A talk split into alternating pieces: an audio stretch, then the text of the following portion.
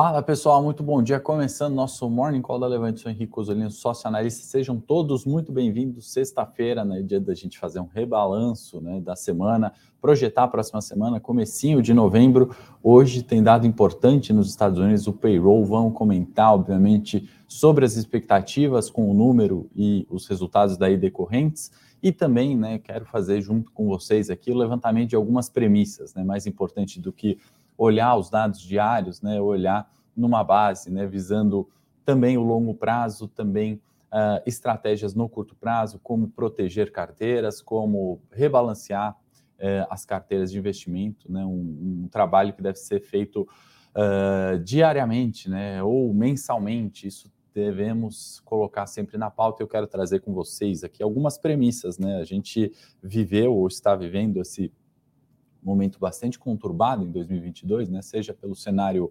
externo, geopolítico, né, questão da inflação, seja no cenário local, inflação, é, eleição e inflação também, obviamente, e polarização. Né? Então, muitas vezes o pânico toma conta, é, muitas vezes a euforia exacerbada toma conta e a gente tem que trazer para a racionalidade dos investimentos. Né? Minha missão aqui junto com vocês é sempre essa, né? trazer o que uh, podemos tirar, quais são as premissas e qual que são as relações de risco-retorno que vale entrarmos. Né? Então, eu quero trazer aqui com vocês algumas premissas, vamos conversar bastante. Mande sua pergunta, mande sua sugestão, sua crítica, sua dúvida. Tem bastante coisa nova para a gente comentar, vai ajudar certamente a gente na performance de novembro e tem bastante é, coisa do dia de hoje, né? É, payroll para a gente comentar. Então, muito bom dia, sejam todos muito bem-vindos. Vamos começar aqui passando os mercados. E aí eu quero começar com Ásia Pacífico, né? Deixa eu uh, até sair rapidamente aqui da tela, só para que a parte de baixo aqui da, da tabela não seja perdida, né? Então a gente tem destaque no Hang Seng Index. Então Hong Kong teve a melhor semana histórica, né? E aí vale histórica desde 2012, tá? Então a gente não via uma semana, um início de mês tão bom, tão positivo para o índice Hang Seng. Uma parte disso, né? Comentei rapidamente com vocês no morning de ontem, né? Que eu vim fazer é, de maneira pontual na quinta-feira. Uh, a expectativa, né? Da política de Covid zero ser é, reduzida, né? Óbvio, não é um fato ainda, né? Não tem, não está cravado em pedra, mas isso fez com que é, o índice Hansen tivesse a melhor semana desde 2012, né, em um mês de novembro que começa bastante acelerado. Né? Se você pensar em, no Hansen subindo 5 né, uh, ontem, né, e a gente está falando dessas quedas né, de 30% no ano né, no Hansen, bolsas na Ásia caindo dois dígitos, na Europa não é diferente, né? realmente é um ponto, é uma premissa que a gente tem que colocar na cabeça, né? A gente tem que colocar nas nossas carteiras, né? E se né, a política de Covid zero na China acaba hoje, né? Qual é o reflexo disso para o mundo, né? Então, se você não está posicionado, né, para esse tipo de movimento, né, você vai acabar não pegando. Né? E não é um fato que a gente possa desconsiderar. Né? A gente fala muito da recessão, da inflação, da, da política de Covid zero, da tensão geopolítica, e esses movimentos né, muitas vezes uh, ficam fora das premissas né, das principais carteiras ou dos principais.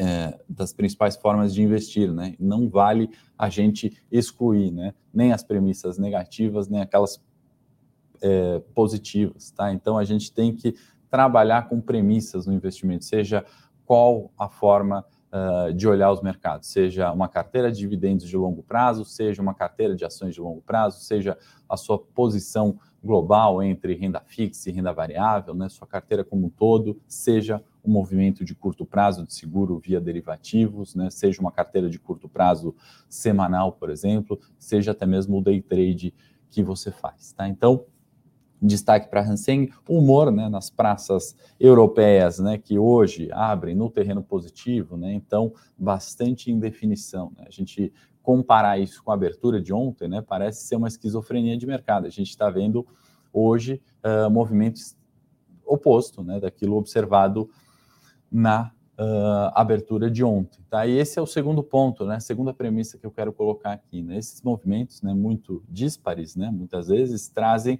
consigo a incerteza daquilo que a gente está vivendo, né? E uh, quando essa incerteza né, fica equilibrada, fica balanceada, pode ser que a gente está observando algumas mudanças de premissas, tá? A gente está falando uh, de dados na zona do euro, né, que saíram aqui, que eu trago para vocês, né? O primeiro deles é, de PMI na Alemanha, reforçando essa tendência do longo prazo. Né? O PMI, aquele índice gerente de compras, né, um índice de sentimento, está nas mínimas desde 2020. Né? Então, o sentimento, né, a expectativa é bastante ruim é, na Alemanha. Estou falando do PMI composto. Né? Quando a gente olha o PMI da zona do euro, né, o índice veio em 47,3, e lembrando, né, sempre que vier abaixo de 50 é contração econômica. Na Alemanha é, em 45,1, menor do que o mês de setembro, né, em 45,7. Na zona do euro como um todo, o PMI composto também 47,3,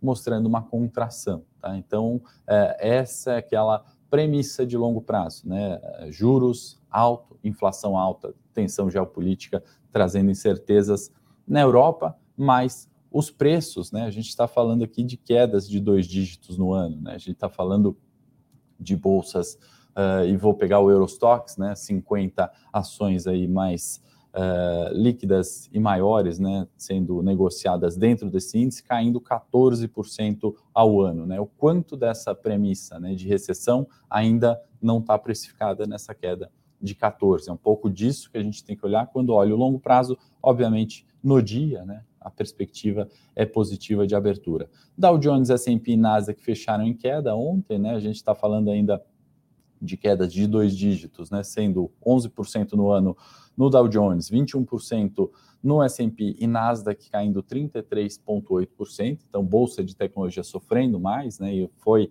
outra premissa de longo prazo que a gente colocou muito aqui, né, e tem que ser mantida, né, e é trabalhar com as pro probabilidades dentro uh, disso, né? O quão mais pode piorar para a tech, né? O quão mais ficaria ruim para as big techs, para as FANGs, né? Facebook, Amazon, Google, Netflix, entre outras, né? Uh, então, sobre isso que a gente tem que olhar os dados de payroll logo menos, tá? A gente está uh, na agenda, né? O dado mais importante é o payroll, 9,6, vamos comentar um pouquinho já já expectativas. A gente tem um indicador pouco olhado às sextas-feiras, né? Toda sexta-feira, duas da tarde, horário de Brasília, uh, Baker Hughes, que são as plataformas ativas de petróleo. Isso é muito importante, né? Fazer essa análise. Eu sempre trago aqui esse comentário na sexta-feira. Então, duas da tarde, para quem está olhando ali o curto prazo, vale ficar de olho. Para quem estuda o petróleo, para quem olha né, investimento nisso a longo prazo, né, olhar em perspectivas uh, históricas, né, uh, esse indicador extremamente relevante. Tá? E temos também na cena internacional balanços aí de Telefônica e Societe Generale. Tá?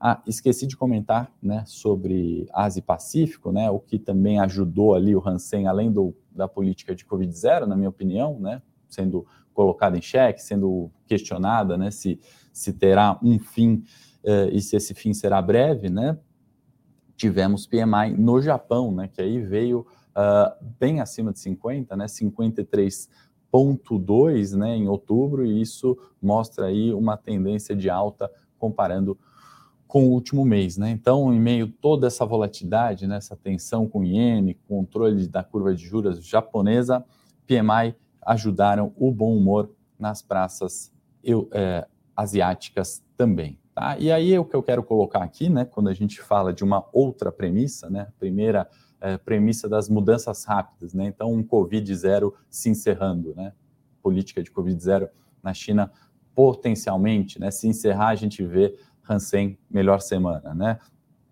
Outra premissa que vale a gente ter e discutir, né, em bases diárias aqui, é, a gente tem que falar de juros. Né? A gente sofreu bastante quando comentávamos né, de juros alto pelo mundo ao longo de todo o ano e expectativa de inflação alta ao longo de todo o ano. Né? Ainda no morning de ontem, né, quando eu comentei sobre a decisão do Fed e trouxe, né, eu sempre trago mornings passados, né, para a gente fazer esse contraponto, né, longe de ser dono da verdade, mas para contestar e afirmar ou descartar aquilo que a gente coloca nas premissas de investimentos, né.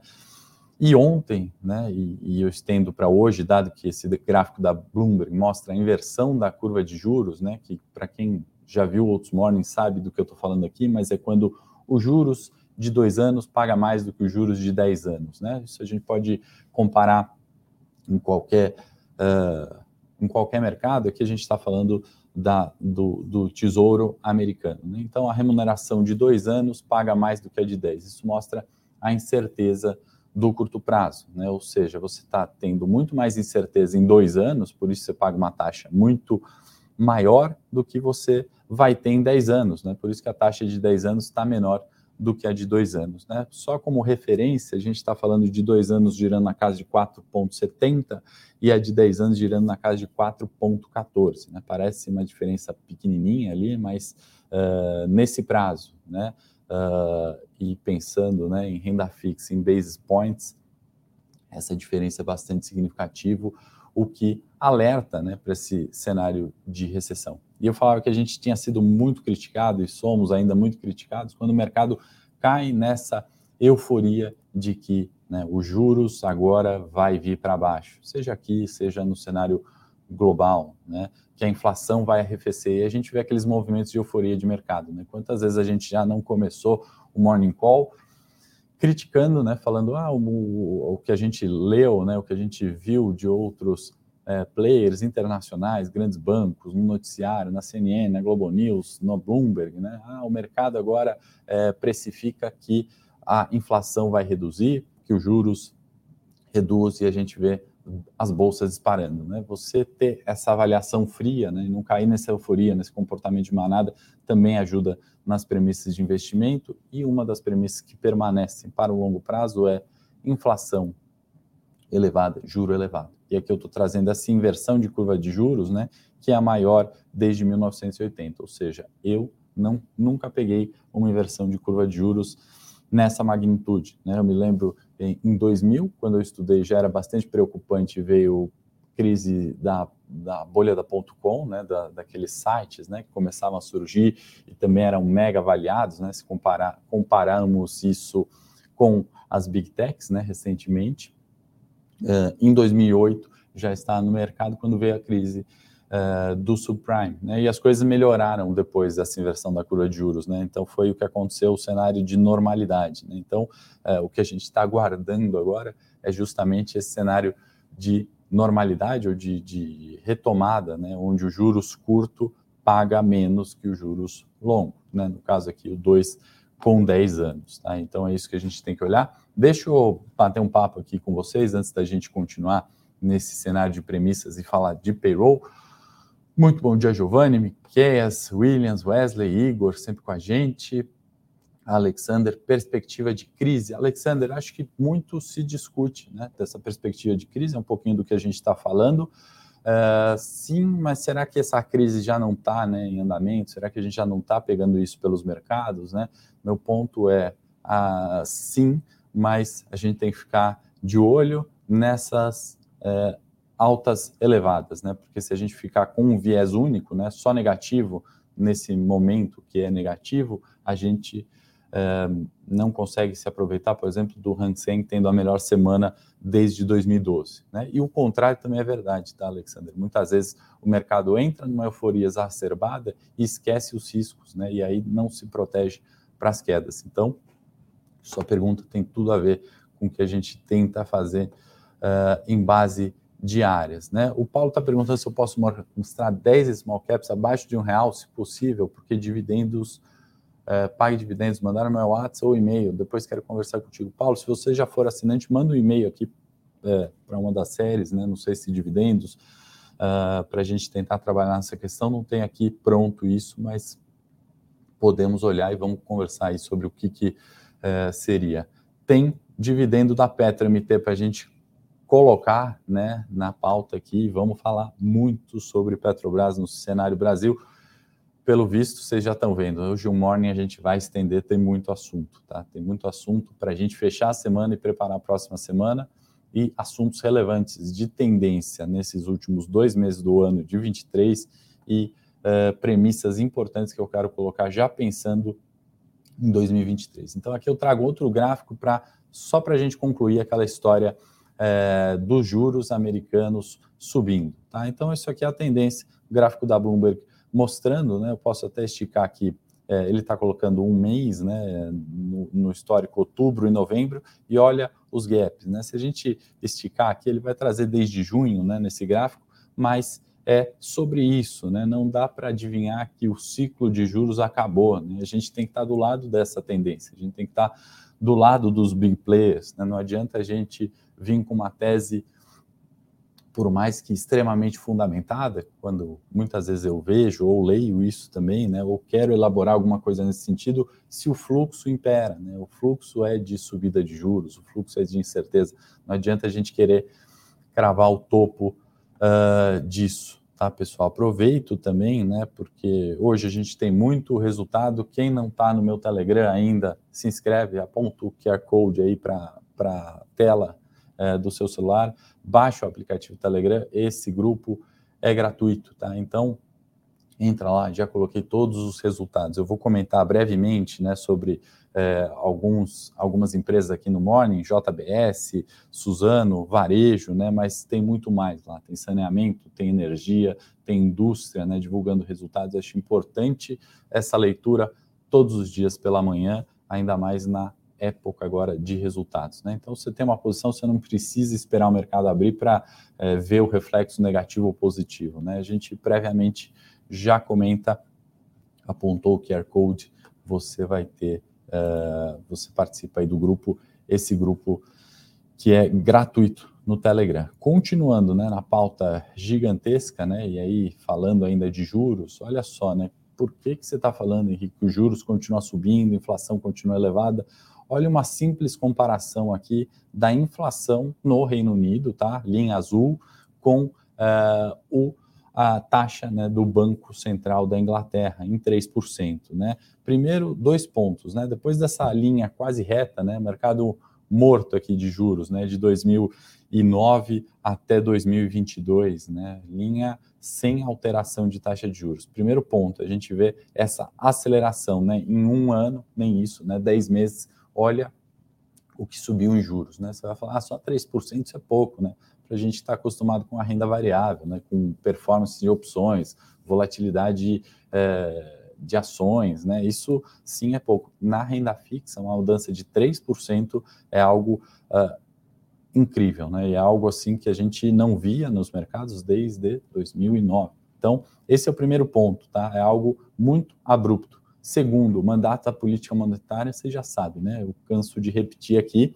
é um dos pontos, né, é, quando a gente está falando de política monetária, é o controle da inflação, a inflação na meta, né? E a meta da inflação descambou, né, no mundo, 10% contra uma, um juros de 3%. Está muito longe, né, do, um banco central é, alcançar essa meta de inflação e aí a gente está falando né, de subida de juros. E aqui eu trago aquilo que a gente comentou na abertura, Hansen tendo a melhor semana, e esse é, é, é, das premissas né, que eu quero discutir aqui. Uma tendência, taxa de juros, a outra, né, as mudanças drásticas, de, de seja é, da taxa de juros, como a gente falou agora, seja de performance em bolsa. Né? Então a gente está tendo a melhor semana desde 2015, né? Perdão, acho que eu falei 2012, talvez é, quero comentar aqui melhor performance do Hansen desde 2015. Tá? Então, uh, independente disso, né, a gente está tendo uma das melhores semanas desde 2012, né, depois de semanas muito ruins, né, semana passada e a outra. Então, premissa que eu quero colocar com vocês, as mudanças drásticas e rápidas. Né? Se a gente é, perpetuar o pessimismo das últimas duas semanas e a gente operar no curto prazo, né, você fica de fora dos 5%. Se eu perpetuar né, esse 5% como a nova tendência, o Hanseng vai subir 5% todas as semanas, né, a menos que tenha tido de fato né, a confirmação de uma política de Covid zero uh, se encerrando, né, uh, algum dado uh, de PIB chinês surpreendendo, né, a gente não pode também perpetuar a euforia. Então, longe do, do, do meu objetivo aqui com vocês, é ser um discurso otimista ou pessimista. Isso pouco me importa, né? Tem pessoas que são mais otimistas e ganham muito dinheiro, tem pessoas que são mais pessimistas e ganham muito dinheiro. É, meu ponto aqui com vocês, independente do, do perfil, é ter uma carteira, né, ou se proteger na sua carteira de investimento de uma forma racional, né? O tema é payroll, mas vamos falar das premissas, certo? Mandem aí suas perguntas, tá? Mandem seus comentários. O Ricardo está perguntando, né, se o minério de ferro está é, fazendo fundo, né? E aí, Ricardo, eu destaco que a gente perdeu um fundo importante que é os 90, né? Uh, pode ser o teste, né, dos 90 dólares a tonelada do minério, né? E essa negociação abaixo? Pode ser, né? Espero que seja também. Uh, quando a gente fala de Vale, né, e é onde a gente sempre quer chegar, né, aqui no Brasil, no Ibovespa, quando a gente fala de minério de ferro, é que um preço menor, né, e eventualmente uma produção menor de Vale tem também um limite para as quedas do minério, né, algo que a gente sempre comentou aqui. A Vale tem esse tamanho. E até nisso, Ricardo, eu quero trazer aqui o cobre, né? Muitas vezes uh, tem as divisões né, de outros metais ali na Vale, níquel também, uh, possibilidades de spin-off, destravar valor na companhia, tá? Então não vamos olhar a Vale só como sendo minério. E eu trago aqui um gráfico do cobre, né? Que vai na não na contra na contramão, né? No sentido contrário, pelo menos, do minério. Então lembra de outra coisa que eu também repito muito aqui, está na nossa pauta de premissas aqui, a terceira que eu quero colocar, né? O dinheiro no mundo vai fluir onde tem a melhor relação risco-retorno, né? Se o minério está incerto, né? O que, que se utiliza de outros é, metais, né? É, ou minerais que sejam tão importantes, né? Quanto é, o minério. E a gente está falando de cobre aqui, entrando numa tendência de alta né, em 2022 e tem sido pouco comentado. Né? Cobre tem total a ver com economia de China. Então, enquanto se coloca um baita ponto de interrogação se PIB chinês cresce, e isso porque né, uh, viemos de um pós-pandemia, a gente está num cenário difícil global, inflação, né, todo cenário que circunda 2022 é bastante difícil, as cadeias globais de produção, inclusive, né, muitas delas relacionadas, né, China e mundo, eh, foram ali colocadas à prova e mostraram né, certa instabilidade pós-corona, a gente reflete né, aquele cenário que pode, pode ser fim, fundo do poço, né, tá, tá tudo precificado, acho que dos dados ruins né, que a gente colocou esse ano, me parece que sim. Né? Então a gente começa a olhar: será que minério é fundo? Será que juros é topo? Né? Será que uh, ien versus dólar é fundo? Né? São questões que toda uh, fim de pandemia, recessão, né, são colocadas ali é, na, na, na, conta, né? E, e não dá para a gente afirmar que são. Né? Vão vir novas premissas ruins, e aí a gente quer fazer com o cobre justamente essa relação, né? De 2020, do pós-pandemia, né? Depois da recuperação e um pós-pandemia, a gente observou um declínio até então, né? E aí, a partir de 2022, a gente está mostrando essa recuperação em um nível superior ao pós-pandemia de 2020, né? Então, acho que vale a gente ter essas, é, é, essas premissas e a pergunta do Ricardo é excelente nesse sentido, né? O que olhar nesse cenário, né? É continuidade, né, de declínios, onde esse dinheiro do mundo está fluindo. Né? Se não for para o minério, pode ser para o cobre, né? Se não for para o dólar, pode ser para o ien, né? São, estou fazendo aqui comparações simples e binárias, né? Obviamente não é assim, mas é dessa forma que a gente tem que enxergar esse bolso gigante de dinheiro no mundo, né? Se não foi para a Nasdaq, veio para o Ibovespa, né?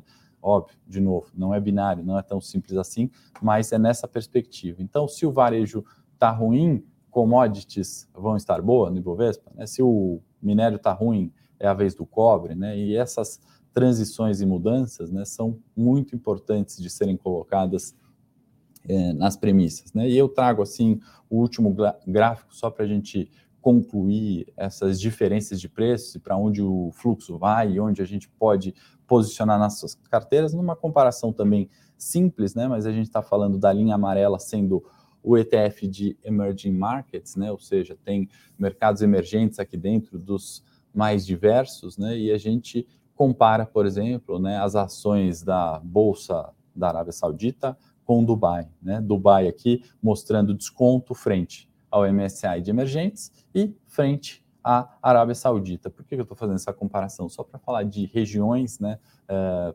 próximas né, de mercados eh, emergentes eh, relacionados ali com diferenças de preço. Né? Por quê?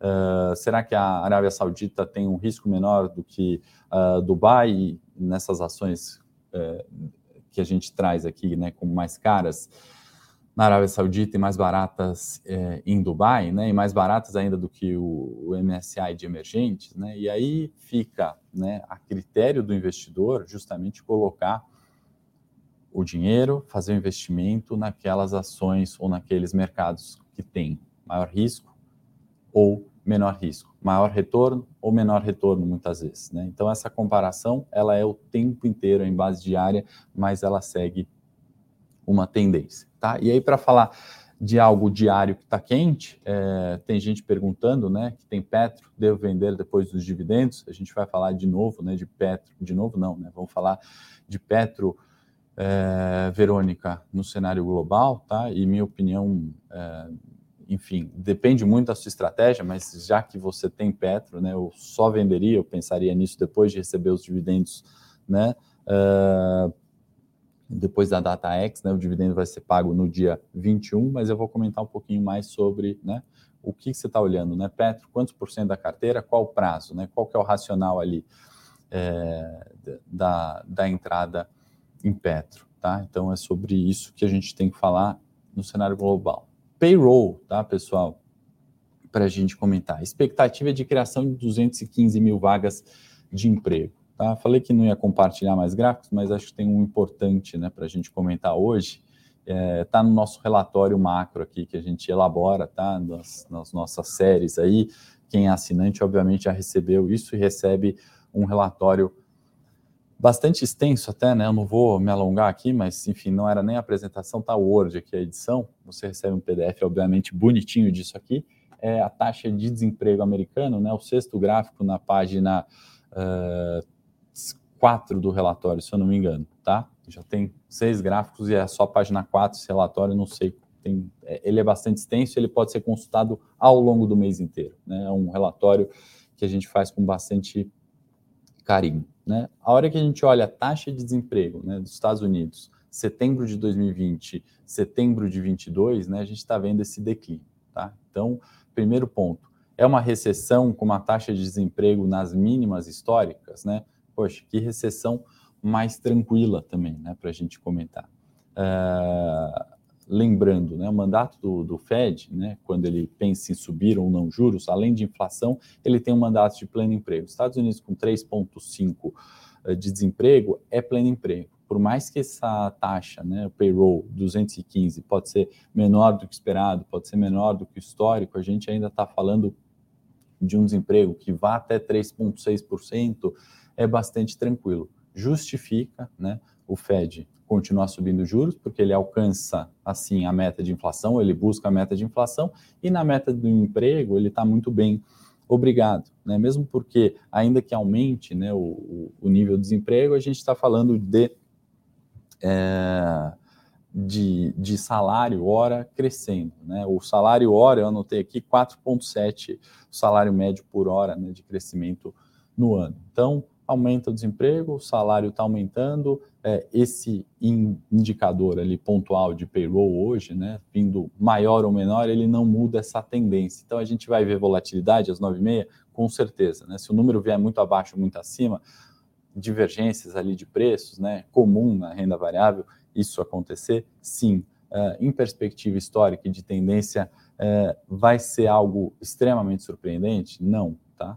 Não. No longo prazo, não. A gente mostrou aí declínio né, da taxa de desemprego uh, em um patamar bastante confortável e o salário continuando a subir. Tá? Então, desacelera a criação de vagas, pode ser menor sim, reforça talvez, ou que não reforce, né, mas não vai contrário ao discurso do Powell da quarta-feira. Tá? Então, a expectativa no payroll é nesse sentido divisão ainda né, para a subida de juros em dezembro, independente do payroll de hoje, ainda está em 50% subindo 0,75%, 50% subindo 0,5%. Lembrando só do comunicado da quarta-feira, bolsas fechadas aqui, uh, a gente está falando uh, de, de um resultado, né, ou melhor, uh, a gente está falando dessa divisão, né, e, e pensando no comunicado do Powell de quarta-feira, em subir juros, ainda que menores, mas patamares elevados e subidas por mais tempo. Tá? Então, os juros vai para 5, não com certeza, não posso falar, mas essa é a nossa premissa base. Tá? Juros continua subindo independente do payroll de hoje. Bom, foi meia hora só de cenário internacional, gráfico e coisas importantes de premissas de investimentos e estratégias. Vou falar de Brasil, vamos falar de Lula, pergunta do Rodolfo. Bom dia, Rodolfo. Uh, se o mercado já tinha precificado Lula, então eu quero comentar né, sobre essa semana exatamente isso. Quero comentar sobre Petro e falar de premissas pensando no novo cenário. Tá? Um, antes disso, deixa eu compartilhar de novo aqui meu Telegram. Para quem não está nele, esse é gratuito. Aponta o celular aí para o QR Code, entra no grupo, tem todos os resultados, tá? Tem um monte de balanço que não vai dar tempo de falar aqui, além do de Petro, tá? Tem loja Senna, Alpargatas, Pão de Açúcar, uh, tem notícia de JBS, Suzano, tá tudo isso lá sempre, todos os dias. Uh, a gente coloca no Telegram Henrico Cosolino Red Análise aqui da Levante, tá? Cuidado com os fakes, por favor. Uh, então vamos lá, pessoal. Petrobras, né? Vamos começar falando dos dividendos, né? E ontem gerou bastante polêmica, Glaze Hoffman comentando no Twitter, né? Sobre é, criticando o pagamento de dividendos da companhia, né? Primeiro ponto, né? Petrobras vem pagando dividendos, né? É, elevadíssimos, né? Esse é um fato, independente do cenário, do governo, isso tem acontecido. Segundo ponto, o petróleo, né? Saiu de 50, foi até 140, voltou né, em uma premissa ali de 100 dólares o barril fechando o ano, é, é, é bastante conservador. Isso ajuda né, a Petrobras a lucrar mais. Tá?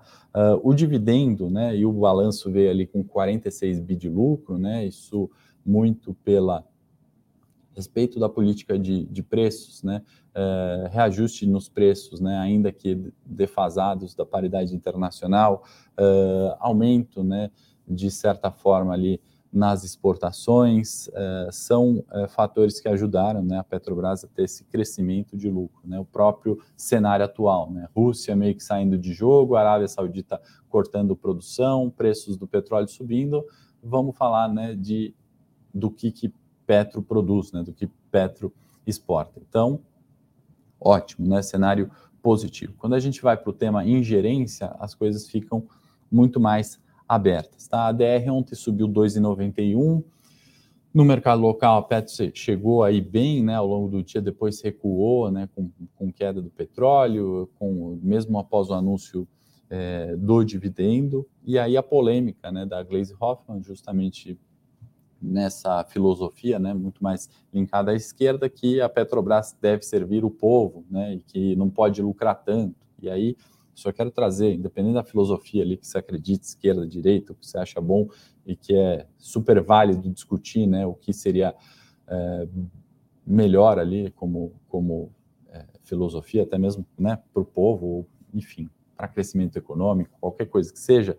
O ponto é que a União, né, é, o maior acionista da Petrobras. Quando ela distribui lucro, né, quem recebe a maior parte desse lucro é o governo, né, não é ali, enfim, o acionista, né, sendo aquela pessoa é, rica, né, muitas vezes o estigma né, do acionista é um rico que só pensa em lucro e é isso, né. Então o governo recebe ali, né, estamos falando de, enfim, é, são 3,7 bi de ações, estou falando de 12 bi para governo, mais 3 e alguma coisa para BNDES, ou seja, BNDES e governo, mais de 15 bi recebem. Né? O governo recebendo isso sabendo distribuir, né, benefício é para o povo. Né? Então, é, essas declarações né, da Glaze no Twitter eu acho ruim para mercado, eu acho ruim para investimento, mesmo porque né, eu volto e exemplifico. Né, gasto de pandemia, né, só o lucro da Petrobras é, pôde né, financiar os gastos de uma pandemia. Né? Um governo que não tem a Petrobras, vamos pensar né, num país que não tem a Petro, não conseguiria né, é, financiar os gastos como o Brasil financiou em suas, uh, enfim, né, auxílios, é, compra de vacinas, etc, etc. É claro que não é um dinheiro direto, né? Recebeu o dividendo da Petro e foi só para isso, né? Tem outras contas do governo, mas eu quero colocar em números de grandeza, né? Então, falas desse tipo, né, que criticam a companhia, afetam, né, a, a, ali é, colocam como a companhia não poder lucrar, é ruim o lucro da companhia para o povo, né, coloca povo contra a companhia, é bastante ruim, né, porque se a gente fica num discurso raso, né, e eu sei que os 158 ao vivo que estão aqui, os mil que assistem não, não são do discurso raso e tem essa noção, né, a gente é um grupo pequeno, né, a gente é um grupo que consegue entender isso, mas 50 milhões de brasileiros ou até mais que isso não entendem, né? A gente fica num, num nicho ali muito focado, né, de, de, entender um pouquinho de economia, né, de saber os benefícios e malefícios, né, das políticas de preço de uma Petrobras, mas a maioria não uh, não entende, não vê dessa forma, né? E parece faz muito sentido, né? Hora que a gente populariza isso, fala assim, poxa, a companhia lucrou 46 bi, eu ganho X mil reais por mês, né? Isso é um absurdo, né? A companhia, esse lucro fica com eles, né? Esse lucro vai, boa parte, 15 bi para o governo. Esse lucro, em boa parte, financiou o gasto de pandemia, tá? Então, esse tipo de discurso é ruim, independente da filosofia política, tá? E como foi a Glaze Hoffman que comentou isso no Twitter, eu quis trazer aqui que é realmente ruim para a companhia. Né? Fica sempre essa visão, não do grupo aqui de novo, tá? não se ofendam, é, rasa, né, de que a companhia lucra, isso é ruim, né? isso é ruim para o povo. Não é, né? Uma companhia lucrando é uma companhia gerando emprego. Se a companhia lucra, ela pode pagar melhores salários, né? Se recebem melhores salários, a gente tem é, gastos melhores com educação, né? A gente vai evoluindo, a roda vai girando. Então, essa crítica realmente ali, independente de partido político, Acho deplorável, minha opinião pessoal, queria dividir com vocês. É, e se, enfim, né? Vou pedir também para você curtir ou não curtir, né? Se você concorda, discorda, deixa nos comentários, é sempre interessante é, trocar com vocês, tá? Quando a gente fala de precificação ou não de Lula, né, já que eu estou comentando de, de Glaze e o Rodolfo está perguntando, eu acho, Rodolfo, que tem o um seguinte sentido, né? A gente está numa economia ainda melhorando, a gente tem fluxo de capital estrangeiro vindo para a Bolsa, isso está sendo bastante benéfico, né? não só é, capital gringo em Bolsa entrando, né? como a gente sempre traz os números aqui, né? São, somam mais de 80 bi de entrada no ano, mas é, via conta financeira, conta comercial ontem, né? o que ajudou de certa forma nessa semana, são 4,8 bi. Então, fluxo positivo. Né? Eu acho que são pontos positivos que independem do Lula ou do Bolsonaro. Tá? Os riscos ali dos dois eram conhecidos, né? Como a gente falou muito, né? A volatilidade do ano não era Lula e Bolsonaro nessa volatilidade é, em período eleitoral, né? Fiz alguns vídeos aí no canal, não da Levante, no meu, detalhando melhor, né? É, a volatilidade é mundo, né? A gente está olhando muito mais para o cenário de inflação, tensão geopolítica e aquele fluxo, né? É, do nosso concorrente, por exemplo, Rússia como emergente, juros altos, inflação alta, petróleo, né? Economia emergente aquele fluxo com a questão geopolítica migrou, né? O fluxo foi procurar é, um retorno melhor com menor risco, né? Isso permanece, né? Então são alguns dos fatores ali para a gente falar, né? O mercado não subiu ou caiu por causa do Lula ou do Bolsonaro, tá? A gente vai ver o gráfico técnico e na sequência a gente comenta mais é, sobre preços de ações lá no Morning Técnico, tá? É, então, Petrobras, acho que é isso, tá, pessoal? E falando assim, né, vendo depois do, do dividendo, né, pode ser uma medida uh, mais conservadora, né? Se a gente tem uma política que vai atacar a companhia, né, como fez num passado recente, né, da história da esquerda, né, que, né, foram medidas que não foram bem vistas pelo mercado e colocaram a companhia em mais maus lençóis, seria interessante. Né? A gente discute muito aqui, né? Teve, um, um bom período aqui que eu defendi algumas questões em Petrobras, né? Até contra ali alguns no time de análise, né? Isso não tem problema nenhum falar, né? Longe de um tá certo, o outro está errado.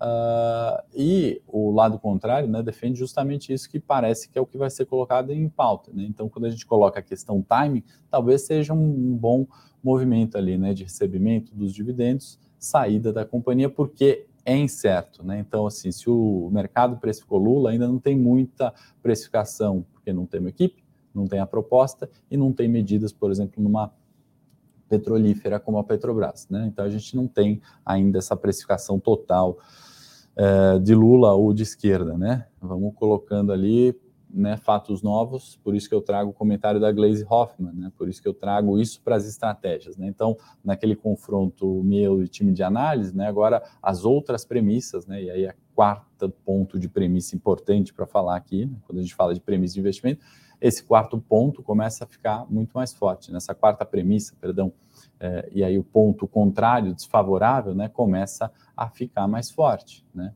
É, e a gente tem que, obviamente, ir ajustando as carteiras, tá bom? Uh, que mais? Vamos projetar dividendos tão grandes quanto da Petrobras para 2023? Certamente não, tá? A menos que o petróleo uh, vá para 200, né? Eu acho que boa parte dos dividendos a gente não poderia contar uh, com eles a partir de 23. Ou se continuarem num nível muito elevado, como a gente viu até então, bastante cautela também é importante ao avaliar a questão de dividendos em Petro, tá bom? É, que mais? Cenário local, né? Além de Petrobras, a gente vai discutir muito né, a questão do waiver, é, tem contas ali né, de, de pandemia, de novos gastos, de é, contas né, que falam, ah, vai precisar de 70 bi, 100 bi, 160 bi, 200 bi. Parece uma brincadeira né, o que a gente está lendo, o que a gente está ouvindo, e aí aqui não é um governo ou outro, né, Bolsonaro, Lula, essa conta né, de teto de gastos é algo que a gente falou muito em 22, também foi muito criticado né, quando eu discuto é, sobre essa ótica. Né? Vamos discutir o teto de gastos, ele é é, é, de fato aquele é o número e de quanto a gente precisa além ou de quanto a gente não pode ir além, né? Não dessa forma de, de alguns bilhões e, e, de 70 a 200 bi, né? São números que falam, a gente fala como se fosse 70 e 200 reais, né? E não é. A gente poderia discutir de uma forma muito mais interessante. Isso segue na pauta. Tá? Acho que os ministérios novos aí até dezembro deve ter uma definição de quantos são criados, né, de quais serão os nomes e orçamento secreto, né? Eu coloco ali, é, não vou colocar minha mão no fogo porque eu não quero me queimar, mas essa, é, esse problema, né, de, de para 23 vai ser colocado em pauta e a gente tem algo ali que independe, né, de Bolsonaro, Lula, a gente fala de centrão nesse caso, né? centrão que tem o poder ali de aprovações de, de, muitas das pautas que a gente tem sido discutido e fica essa entidade ali, quem é o centrão, né? Quem são os rostos dessas pessoas, é, quais são as propostas, né? Quem, quem votou nessas pessoas, né? Como cabe a nós cobrarmos essas pessoas. Eu acho que isso permanece para o novo governo. Tá? Então, enquanto a gente está vendo também esse enxugamento de liquidez no mundo, tem fatores econômicos que estão beneficiando o Brasil, seja pelo afastamento geográfico, seja pela taxa de juros que subiu antes no Banco Central, seja por questões ali econômicas favorecendo commodities, tá? Então, colocando em pauta aqui na pergunta, Lula ou Bolsonaro, que foi precificado, segue independente do, do da política, tá? É... é um pouco do que o investidor está falando. O Alexander está comentando. Uma boa opção também é a carteira de cripto da Levante, atingindo média de 5% por semana. É, o mercado gira 7 vezes por semana, 24 horas. É, Alexander, quando a gente coloca, né, diversificação sempre é importante, né? Cripto entra ali, né? Fundo imobiliário entra ali, curto prazo entra ali, opções entra, renda fixa, renda variável. Então, obrigado aí pela uh, comentário. Se você não curtiu esse morning ainda, curta, compartilhe, indica para um amigo. Uh, Adriano, sim, né? Essa é uma a gente simplificando, resumindo o níquel ali, sim, é, eu acho que é interessante a gente falar. Pessoal, vou continuar no Morning Técnico, né, para a gente é, falar do gráfico de Petrobras, tá? Para falar do gráfico aqui do Ibovespa, só para não ficar muito longo aqui o Morning Call da Levante, então vou colocar, continuar essa nova discussão, eu faço convite, eu estou entrando ao vivo é, agora no Morning Call técnico para a gente comentar Ibovespa, né? Pontos técnicos, para a gente comentar é, enfim, ações e é, ativos que vocês querem que eu analise, tá? E aí não deixam de se inscrever no Telegram também. Eu vou entrar ao vivo agora, Morning Call Técnico, excelente sexta, espero ter contribuído de alguma forma. Se eu contribuir, curta, é a única forma de eu saber que esse conteúdo foi relevante para você. E a gente vai pegar ao vivo o Payroll 96 da manhã. O dado, vou comentar ali em primeira mão, e o reflexo né, na volatilidade do Ibovespa. Eu estou entrando ao vivo no meu canal do YouTube, Henrique Osolino, Morning Técnico, Forte abraço, vamos seguir lá a discussão uh, e comentários, tirar dúvidas, sei que não consegui atender alguns aqui. Forte abraço, excelente final de semana, espero você ao vivo agora no Morning Call Tech.